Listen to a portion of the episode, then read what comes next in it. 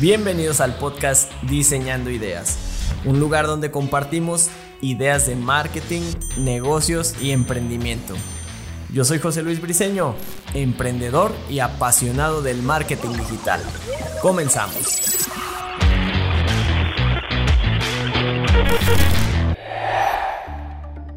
Hola, ¿qué tal amigos? Me da mucho gusto darles la bienvenida a este nuevo episodio del podcast donde ya saben, hablamos de negocios, emprendimiento, marketing, marketing digital. Te recuerdo mi nombre, yo soy José Luis Briceño, soy emprendedor, soy dueño de negocio, pero sobre todo soy un apasionado del marketing digital. Muy bien, el tema del día de hoy vamos a hablar acerca de estrategias de marketing para que tu negocio venda más. Sabemos que el oxígeno de las empresas es el dinero. Y el dinero se consigue mediante las ventas. Entonces, te voy a compartir algunas estrategias de marketing para que tú puedas incrementar tus ventas. Muy bien.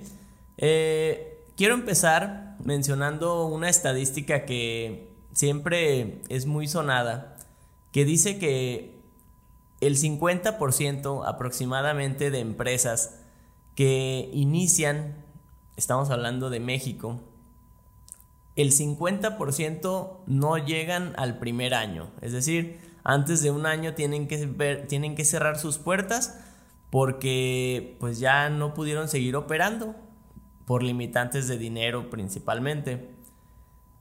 Después la estadística se vuelve aún más terrible porque de las que sobreviven, un gran porcentaje, alrededor de un 30%, no llegan a los 5 años. Y entonces esto nos deja con un porcentaje muy pequeño de empresas que logran trascender, que logran consolidarse, por decirlo así, o que logran sobrevivir. Porque el otro día estaba leyendo un libro que se llama El plan de marketing de una página. En este momento no recuerdo el autor, pero me impactó como él, él mencionaba estas estadísticas en otro país, pero bueno, al parecer en todos los países el comportamiento de nuevas empresas es muy similar. Y él decía, bueno, sí, estas estadísticas son reales, pero ¿qué pasa con aquellos que no mueren, aquellas empresas que no mueren? Pero sin embargo, el dueño pues vive atrapado en, el, en el rol, en la carrera de la rata, como dice Robert Kiyosaki. O sea, no logra realmente consolidar la empresa, no logra escalar las ventas a un nivel que le permita generar una buena ganancia de su negocio. Entonces, esta estadística se vuelve todavía pues más dura, porque si bien esas empresas que no mueren no entran en la estadística, pues digamos que están ahí nada más sobreviviendo o su muerte se niegan a morir, pero pues están simplemente engrosando las cifras, ¿no? Entonces, muy bien, vamos a empezar con, el tema. Sabemos que el marketing es una actividad fundamental para que la empresa pueda generar un mayor beneficio. Todo parte de una buena estrategia de marketing para poder atraer a esos prospectos y posteriormente el área de ventas o la persona encargada de ventas es la que se encarga de cerrar a esos prospectos y convertirlos en clientes. Entonces, tendríamos estos dos pilares. Por un lado, la estrategia de marketing que se encarga de atraer ese flujo de prospectos calificados y el área de ventas que se encarga de darles el servicio y convertirlos en clientes. Mm, de acuerdo con el doctor Camilo Cruz, él lo menciona en, su, en su audiolibro clientes para toda la vida. Él dice, el propósito de una empresa o el principal propósito de una empresa es crear y mantener clientes. Y yo estoy completamente de acuerdo. En la medida que tu empresa, tu negocio, sea capaz de crear nuevos clientes y mantenerlos, es decir, generar una compra repetitiva, tu empresa pues le va a ir mejor porque tienes ese flujo, ese oxígeno que pues es el flujo de efectivo, el dinero. Muy bien, entonces también el doctor Camilo Cruz menciona eh, una frase que dice, bueno, hay un montón de clientes, perdón, de empresas que ofrecemos lo mismo, muy similar. Entonces, tenemos que diferenciarnos y entonces voy a empezar a compartirte la estrategia número uno. La estrategia número uno es utiliza promociones. ¿Cómo, cómo, para qué me va a servir esto de utilizar promociones? Bueno, las promociones funcionan a manera de urgir a nuestros prospectos a que tomen acción ahora. Es decir, si yo lanzo una promoción, el prospecto va a querer aprovechar esa promoción. Evidentemente no todos, pero algunos van a querer aprovechar esa promoción. Hay estadísticas que nos hablan de que las promociones incrementan el, el, número de ventas que genera una empresa. Y hay diferentes tipos de promociones que tú puedes utilizar. Por ejemplo, cupones, descuentos, eh, dos por uno, algún regalo en la compra de, de un artículo, etcétera, algún beneficio adicional. Entonces, también puedes hacer por medio de una promoción que una persona logre gastar más en tu negocio de lo que tenía planeado, puesto que tú le puedes ofrecer un incentivo en la compra de cierto monto, cierta cantidad de dinero o cierta cantidad de productos. Entonces esta podría ser una estrategia muy efectiva, piensa cómo podrías tú aterrizarla a tu negocio y ver, diseñar una promoción y lo más importante, recuerda siempre, es probar y medir. Prueba tu promoción, implementala y mide los resultados. ¿Qué sucedió con, respecto al mes pasado, por ejemplo? ¿Se incrementaron las ventas o no? O también puedes compararlo contra el mismo periodo de un año anterior. Muy bien, vámonos con la estrategia número 2. Y la estrategia número 2 consiste en hacer un correcto seguimiento de los prospectos. Es un tema muy interesante porque nosotros cuando hacemos una campaña de marketing digital, pues empieza ese flujo de prospectos hacia nuestro negocio. Pero la realidad es que de este flujo de prospectos, cerca del 90% aún no están listos para comprar. Es decir, nosotros tenemos que hacer una labor de convencimiento, una labor de información, de informar a ese prospecto, una labor de nutrir a ese prospecto para que vaya avanzando por las etapas del ciclo de compra y en el momento que ya esté listo para comprar, en ese momento es cuando va a decidir por tu empresa, si es que tú estuviste ahí presente, lo estuviste acompañando. Muy bien, entonces, para hacer este correcto seguimiento de prospectos, yo te recomiendo que utilices una hoja de Excel sencilla donde puedes llevar el seguimiento de poner los datos generales del prospecto, nombre, datos de contacto, eh, email, teléfono, etcétera, qué le interesa y muy importante registrar todos los seguimientos que se le hagan a ese prospecto con fecha y palabras clave. Es decir, si le llamaste el día de hoy, poner que se le llamó, la fecha y qué dijo el prospecto. Dijo que le llamaras la semana que entra, dijo que en este momento no tenía dinero, dijo que sí está interesado pero que lo está pensando, que lo tiene que checar con sus socios. ¿Qué fue lo que dijo? Esto para que en un segundo seguimiento tú puedas tener esa información a la mano y pueda ser más efectivo tu seguimiento. Hay estadísticas que hablan, nos dice Brian Tracy en, varios de sus libros de ventas, que la venta se concreta entre el quinto y el séptimo seguimiento. ¿Y qué hacemos nosotros? Damos uno o dos máximo y después desechamos ese prospecto y nos vamos con el que sigue. Entonces estamos perdiendo oportunidades valiosas por no dar un correcto seguimiento. Otras empresas más avanzadas podrían utilizar un sistema CRM.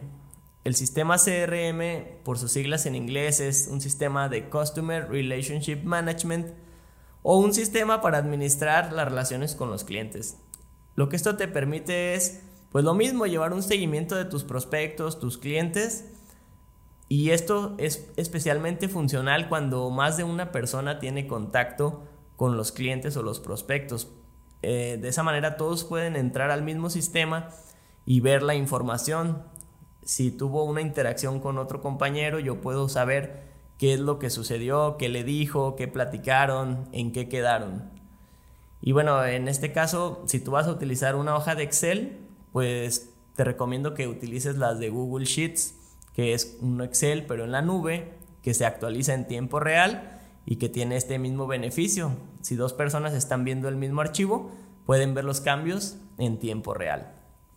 Y bien, eh, ¿qué deberías medir de tus prospectos? Bueno, deberías medir la cantidad de prospectos, la fuente del prospecto, de dónde llegó, el costo, cuánto te está costando adquirir a cada prospecto, las interacciones y seguimientos que has dado con ese prospecto, ya te lo dije, con fecha y alguna palabra clave que te haga saber qué fue lo que pasó en esa interacción, eh, las principales objeciones que, están manifestando los prospectos y el número de cierres.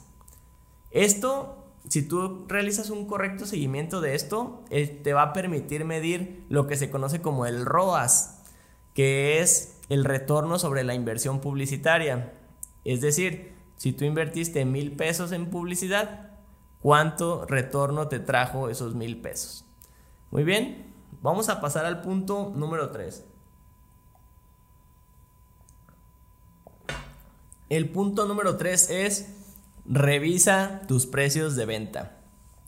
Nosotros aquí en la agencia muchas veces nos llegan prospectos que su presupuesto es limitado, su presupuesto para invertir en publicidad es limitado y después nosotros les hacemos un escenario conservador, digámoslo así, con una inversión mínima y aún así ellos se ven apretados en poder invertir esa cantidad de dinero porque dicen, no, es que yo necesitaría generar, no sé, 20 ventas para recuperar lo que tú me dices, 30 ventas. Y a pesar de que esto sea posible, entonces a mí me hace pensar que el error quizá puede estar en su modelo de negocio o en su precio de venta. Entonces, tú tienes que asegurarte que tus precios de venta no están muy desfasados de la competencia pero que te permiten tener un margen de utilidad, que te permiten tener un margen para que tengas ganancia, para que puedas mantener tu negocio y además puedas invertir en una campaña de marketing y publicidad para que puedas seguir consiguiendo más clientes y de esta manera tu negocio vaya creciendo. Esto es construir un círculo virtuoso. Recuerda que Puedes utilizar otras estrategias para que el precio no sea la principal característica que tus clientes ven de tu negocio. Esto lo voy a hablar en otro episodio. Eh, le llamamos salir de la guerra de precios o hacer una diferenciación de tu compañía por medio de otras estrategias. Entonces, revisa bien tus precios, no tengas miedo de vender un poco más caro. Quizá puedes pensar, es que si incremento mis precios, pues los clientes actuales se me van a ir, algunos, van a dejar de consumirme. Y probablemente sea verdad, pero piensa qué tipo de cliente quieres. El cliente que está dispuesto a pagar por tu producto o servicio lo que vale o el cliente que simplemente te elige porque eres el más barato. Y el día que llegue otra compañía que venda más barato que tú, adiós a ese cliente. Muy bien, entonces, revisar tus precios de venta.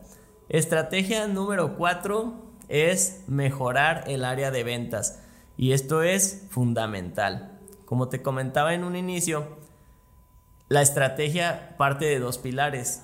El marketing que se encarga de traer a los prospectos y las ventas que se encargan de cerrarlos. Si tu negocio no está haciendo un correcto seguimiento de esos prospectos, no les está dando la atención rápida, adecuada, y como el prospecto lo requiere, entonces tus esfuerzos comerciales, tus esfuerzos publicitarios no se van a convertir en ventas. Esto no pasa milagrosamente. No es porque tú ya invertiste una cantidad en una campaña publicitaria y eso inevitablemente se ha reflejado en ventas. No es así.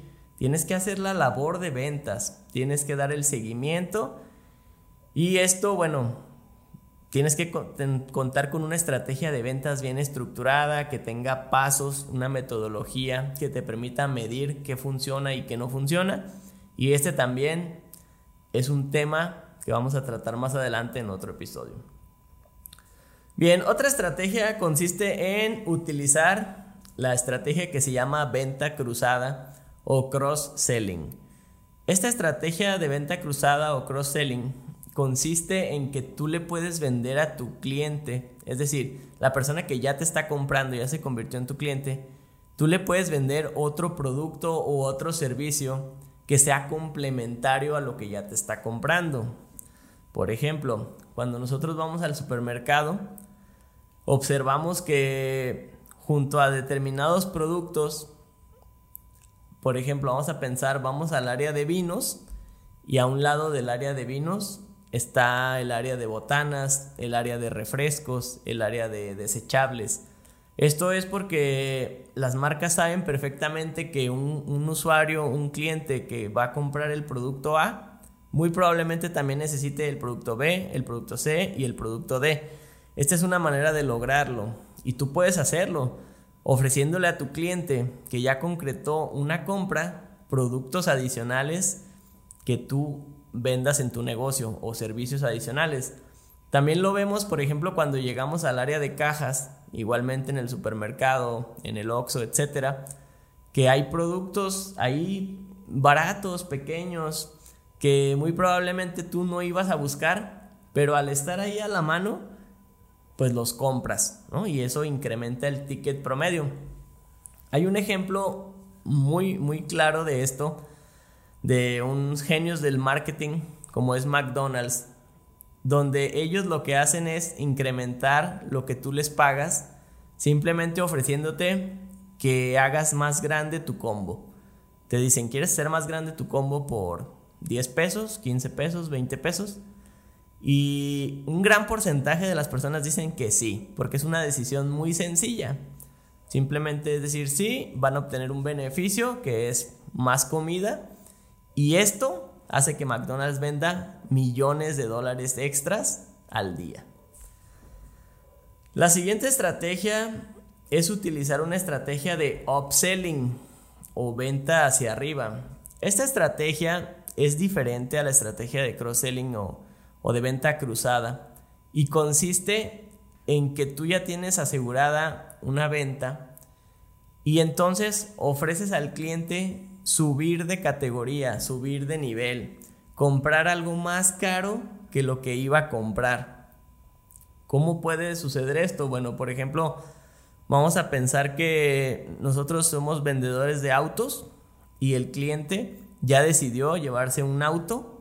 Nosotros podemos venderle, ofrecerle las características del auto de una gama superior o del mismo auto pero más equipado de tal manera que el cliente gaste más. A final de cuentas, la decisión más importante ya la tomó, la de que va a comprarte. Digamos, eh, toda la resistencia al precio, a las características, ya quedó atrás. Entonces ya está decidido que va a comprar. Y en ese momento una pequeña diferencia de precio o quizá no tan pequeña dependiendo del artículo pueda motivarlo a que emocionalmente tome esa decisión y diga, es cierto, si ya voy a gastar 100 mil, ¿por qué no gastarme 120 mil? Bien, entonces, bueno, esta estrategia tú la puedes utilizar en tu negocio, probablemente tengas categorías, tengas paquetes o tengas algunos niveles diferentes en tus productos o servicios y puedes optar porque el cliente brinque a un nivel superior. La estrategia número 7 es utilizar una estrategia de referidos. Esta es una excelente forma de incrementar tus ventas con tu base actual de clientes y prospectos. Eh, Gran Cardón, autor de varios libros de ventas, lo menciona como tu base de poder. Eh, entonces, tú puedes pedirle referidos a tus clientes actuales, incluso a tus ex clientes, o puede ser a tus amigos, a tus conocidos y puedes ofrecerles un beneficio. Por cada cliente nuevo que tú conviertas mediante estos referidos, pueden obtener un beneficio ambos. Un ejemplo es como lo hacen los gimnasios, que te dicen invita a un amigo y si ese amigo o amiga se registra, los dos obtienen un mes gratis. Bien, puedes pensar cómo puedes utilizar esta estrategia de referidos para tu negocio. Eh, algo adicional que tiene esta estrategia es de que la publicidad de boca en boca es muy poderosa. Entonces, cuando una persona viene por medio de una recomendación, esa venta se convierte en una venta mucho más sencilla de cerrar. La estrategia número 8 es utilizar las llamadas ofertas de alto valor percibido. Tú te preguntarás, ¿qué es esto? Bueno, las ofertas de alto valor percibido son productos o servicios extras que nosotros podemos ofrecer para incentivar el cierre de una venta.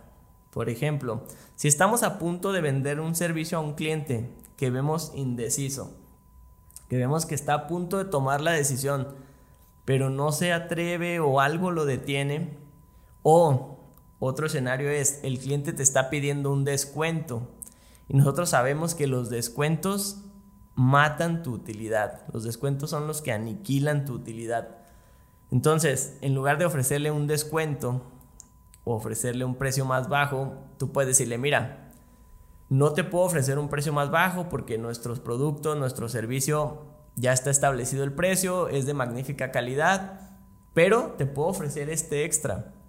Te puedo ofrecer un servicio extra, un producto extra que te lo lleves a cambio de ese descuento que tú me estás pidiendo.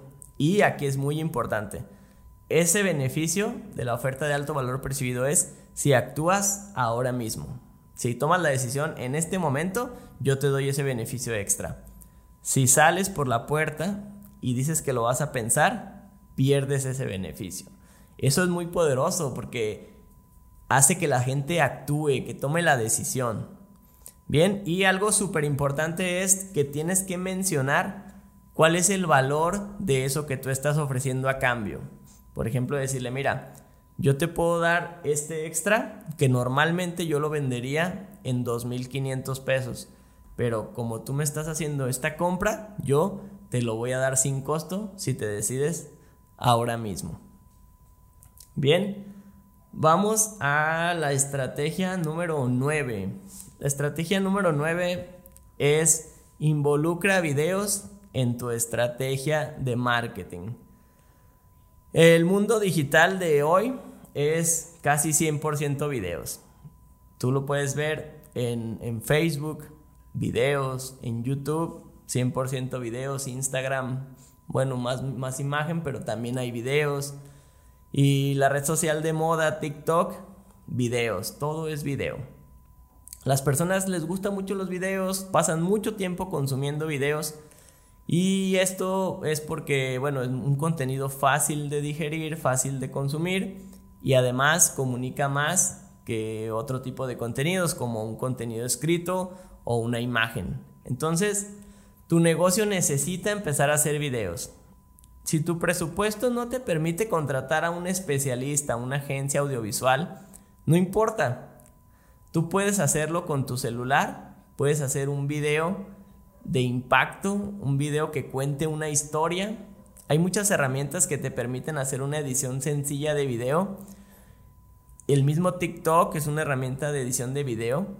Entonces, lo más importante es tener ideas creativas y reflejarlas en esos videos. Entonces, la estrategia es aprende a hacer video, empieza a utilizar el video en tu negocio toma videos de todo, de cómo se está preparando el, alimento, tu producto, tu servicio, del envío, del empaque, de la historia de un cliente satisfecho, de las instalaciones, de tu equipo, de todo lo que se te ocurra, puedes hacer video.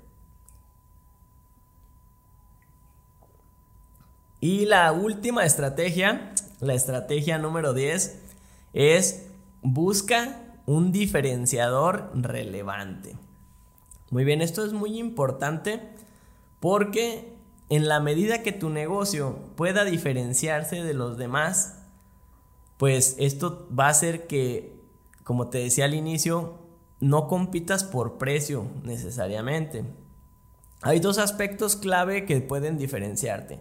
Uno es la calidad de tu producto, de tu servicio.